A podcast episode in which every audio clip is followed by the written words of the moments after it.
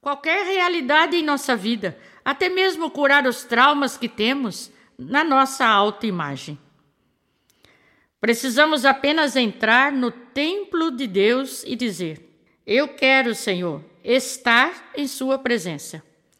Tudo o que eu estou sofrendo não é nada diante daquilo que pode realizar em minha vida. Senhor Jesus, sei que o que estou vivendo é a Sua maneira de me formar e de me ensinar muitas coisas. Sei que às vezes esses ensinamentos chegam até mim por meio da doença, por meio da dor e até mesmo por meio do sofrimento, mas o mais importante é saber que o Senhor, Deus da minha vida, é vitorioso em todas as batalhas. Ao começar com essa oração, gostaria de esclarecer que, muitas vezes, os nossos sofrimentos e as nossas doenças são manifestações de que devemos nos renovar mudar de vida. São sinais que nos servem até mesmo para que possamos tomar juízo. Acontece que nós, contrariamente, preferimos desperdiçar o nosso sofrimento e não retiramos dele nenhuma lição positiva. Por quê? Em geral, nos deixamos abater pelos problemas, porque o nosso coração está fechado para Deus. Temos de abrir totalmente o nosso coração para a graça que o Senhor tem para nós. Daí vem a importância da cura que eu e você precisamos obter das nossas feridas emocionais. Antes, porém, é necessário prestar bem a atenção no seguinte: precisamos aprender a amar a nós mesmos. Se eu não me amar, não vou conseguir amar ninguém.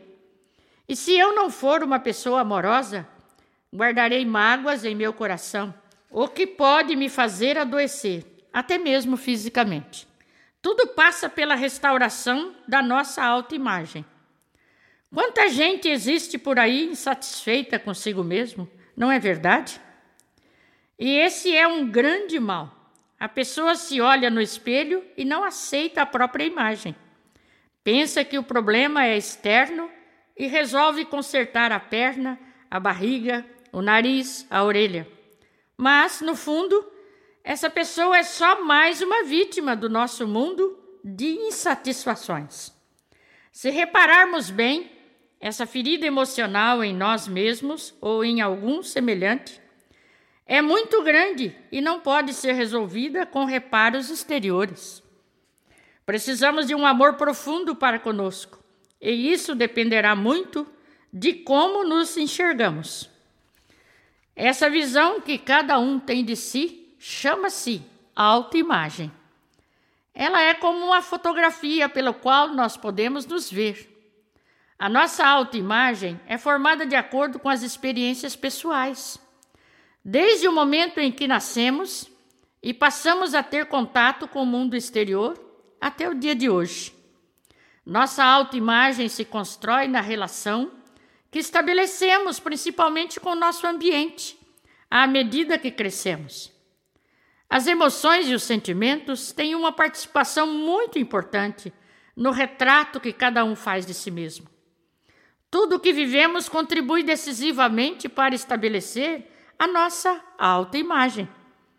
Por esse motivo, algumas pessoas trazem um retrato negativo de si mesmo Viveram situações difíceis e dolorosas que as impediram de se ver como imagem e semelhança de Deus. Atualmente, qual o retrato que você faz de si mesmo? Conhecer a si mesmo é uma necessidade. O ponto de partida para a mudança da autoimagem está em se perguntar: quem sou eu para mim mesmo?